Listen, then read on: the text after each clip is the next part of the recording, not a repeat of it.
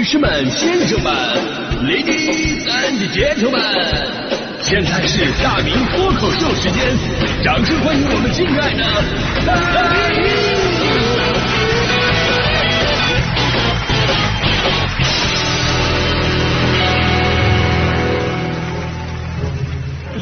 好，欢迎各位来到今天的大明脱口秀，我是大明啊。这个今天说到电视啊，我们这一代人可以说真真正正是眼睁睁的看到他这个在电视在这个家庭地位当中的一些变化啊。就最开始呢，谁家里边能有台电视，真的是一件特别了不得的事儿，那家伙都围着过去看呢。所以呢，在我认知当中，最早的共享经济就应该是电视，对不对？你像我小的时候，家里边就没电视啊，隔壁有一台，这每天晚上到动画片的时间，我就跑到人家门口去看去。我妈当时啊，就是看在眼里，疼在心里边。终有一天，我妈对我爸说了：“你说这咱儿子，你说成天站人家门口看电视，你这这多多累呀，对不对？你你再苦也不能苦了孩子呀。”我爸当时，我爸当时真的是特别认真郑重的点了点头，一看就下决心了。我当时我在旁边，我听的那个激动啊。第二天，我爸就给我带回来一个小马扎，啊，然后跟我妈说：“哎呀，咱以后咱儿子以后再也不用站着站在人家门口看电视了。”来，儿子，给你，以后咱坐着看。那会儿电视太抢手了，而且后来呢，你买到家了，你还要跟家里边人抢，因为大家伙要看的频道不一样。我印象最深刻的事呢，就是每年过春节的时候，一大家子人在一起啊，看春节晚会上的小品，其乐融融。然后呢，我爷爷就这个时候，他经常会说一句：“哎呀，这有啥意思啊？”然后就把那个台换成了那个戏曲频道。我至今我记得那个画面切换的生硬的程度。就这边呢是陈佩斯老师刚特别猥琐的说出的那句台词儿：“皇军托我给您带个话啊，下一秒突然梅葆玖老先生就闪现出来了啊，唱起了四三立了轰动，先将身来在大在前。我真的真的我这这切换真的太突然了，看到我正开心的时候啊。就是当时我特别想跟那个梅葆玖老先生我一起唱啊，未曾开业，我先待参，我爷爷换台，我敢怒不敢言。哎，现在脱口秀太难做，这才艺明显跟不上。就那会儿电视啊，可以说是家里边最重要的这个娱乐设备啊。虽然我是做广播的，但是我必须要承认，就那会儿你要真的听广播的话，听广播听广播的话，根本的原因就是家里边不让你看电视。你有一万种偷看电视的办法，父母就有一万零一种检查你看没看过电视的方法。你说谁的童年没有用湿毛巾给电视降过温，而谁的父母又没在遥控器上放过头发丝儿呢？但是你你看现在啊，现在已经完全改变了啊！现在父母不担心孩子看电视啊，父母走了，孩子自己在家，哪个孩子会第一时间冲到电视前面，啪得把电视打开了？没有了啊！父母一回来，发现哟。家里边电视被打开过，难道咱孩子看电视了？父母一定会感动的泪流满面，孩子终于懂事了，终于能看点正经的东西了。确实，相比现在手机里的东西，那随便一个电视节目都是一股清流。我跟你说，而问题是什么呢？就是现在看电视的人真的越来越少了。根据广电总局之前公布的数据，全国有线电视的实际用户持续下降。呃，收入也再次出现暴跌，预示着这一行业正面临着巨大的挑战和深刻的变革。国家统计局公布，现有的有线电视用户是1.99亿户，而早在2016年，我国的有线电视用户曾经一度增长到2.52亿，而那个时候，IPTV 也就是网络电视台的用户数还只有八千多万户。时过境迁，短短六年时间。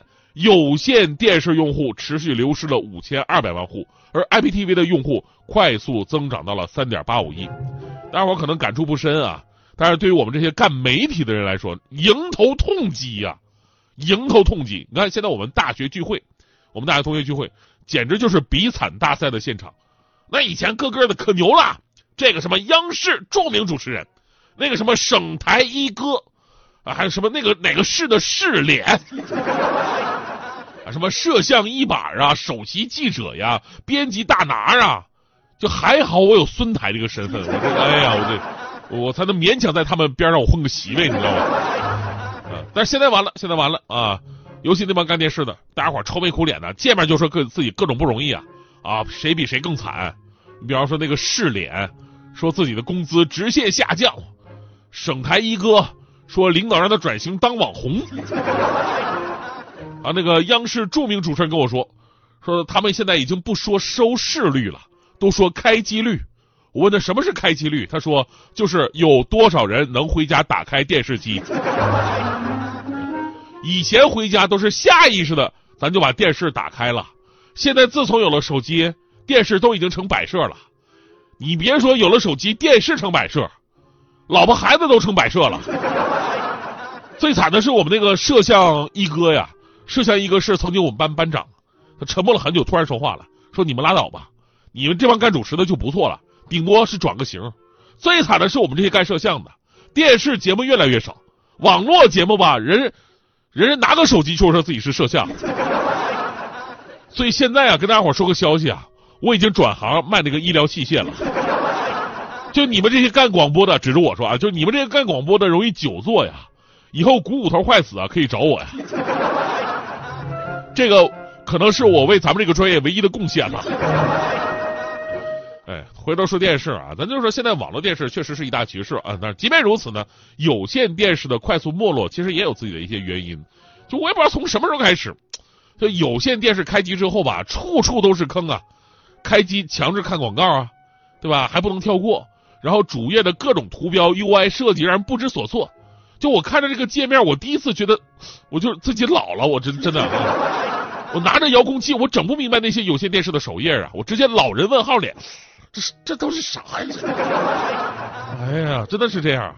然后内容呢还少，电视剧整集观看需要用户开通会员才能解锁，这意味着用户需要支付更多的会费。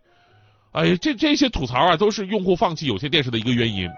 那昨天呢就有新闻了啊，说这个情况将会被改正。广电总局日前发布了有线电视业务技术要求等三项。广播电视和网络视听行业标准的通知，其中就要求有线电视终端提供开机进入全屏直播和开机进入突出直播频道的交互主页这两种开机模式的选项，而系统默认的设置应该设置成开机进入全屏直播，也就是跟以前一样啊，电视它就是电视，别整的跟 A P P 似的啊，进去一堆模块，别说老年人看不懂。我这种不怎么开电视的人，我好不容易开一次，我一看那个界面那么复杂，我立刻就关了。我这人我喜欢被动，对，最好的方式就是上来就是一个中央一，然后你就按换台吧，然后随缘呗，对吧？那随着互联网时代的发展，网络电视用户必然会越来越多，而无论是广播还是电视，其实我们每个从业者考虑的都是如何让传统媒体去适应当今的互联网时代嘛。那说实话，就有的时候吧，我真的挺怀念这个传统媒体时代的啊。倒不是说这个我我这个我有点这个倒流的意识啊，我没没没那样。其实我是觉得呢，有的时候咱们步子不能迈的太大。就比方说之前我把那个大明脱口秀啊短视频化，呃，有朋友给我这样的建议说，哎呦，现在短视频多火呀，对不对？你脱口秀应该做做做成短视频。但是呢，朋友们又提醒我说，你要脱口秀，你要做成短视频的话呢，你一定要迎合短视频的规律，对不对？短视频前五秒钟一定得有爆炸的东西啊！你前五秒钟就得炸出来，否则人家一下子就划过去了，会被系统后后台认定说你这是没有价值的视频呢。所以前五秒非常重要啊！然后呢，我说那怎么办呢？我脱口秀我这慢慢的，我这到最后包袱才抖出来呀。他说你你你这你先抖包袱，对你你以后先抖包袱，然后再讲脱口秀。我心想，我这天先抖包袱，什么逆天行为啊？脱口秀蒙太奇啊！啊，合着马三立老师在今天拍短视频的话，上来一天逗你玩儿啊，对吧？尤其在看电影这方面，看电影真的没发现越来越功利化了。以前看一部电影从头到尾，你看完了你都不一定完整理解，有的埋梗比较多的那种电影，你得刷好几遍才能看得懂。但是自从有了短视频，就变成五分钟。看完一部电影，所有的男人都叫大壮，所有的女人都叫小美。巴拉巴拉，后边是他们的故事。但是现在更进化了，现在连五分钟都嫌长了。有没有朋友这样？就五分钟你都得快进的看，甚至直接滑到最后，对吧？你的心情就是你赶紧告诉我，大壮跟小美最后在不在一起得了，对不对？呃，咱们今天说的是你有多久没看电视了？就有的时候我真的挺怀念当时看电视追剧的日子，人一集就是一集，一天也就那么两集，然后开始脑补明天的剧情，一整部追下来莫名的惆怅，所以你会特别珍惜所有的镜头和细节。有的时候着急都不能上厕所，因为一分钟就可能错过一个剧情。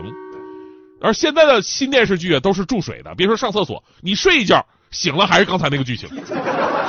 所以我们的生活节奏够快了，我们需要一个完整的节目，一部精心制作的电视剧，让我们放慢速度，感受一下画面、演技、剧情，慢慢的沉浸在故事当中，释放生活的压力。所以在这给大家伙推荐一个电视节目，如果你们家电视荒废已久，不要浪费啊，卖也卖不上价，对吧？我六十岁，我那个三百块钱没卖的话，现在一百没人要了。咱嘛就说，你把电视打开，然后用手机找到我们中国交通广播的微信公号。每天早上七点到九点，打开直播中，然后投屏，你又看到最新潮的广播节目《向快乐出发》的视频版。哎，你想快进都不行，在这里边，你感受的是真真正正的慢生活。别错过任何细节，因为你根本不会想到，主播们在播放歌曲的时候，都会跳出怎样优美的舞姿。这不比去动物园看动物好玩多了吗？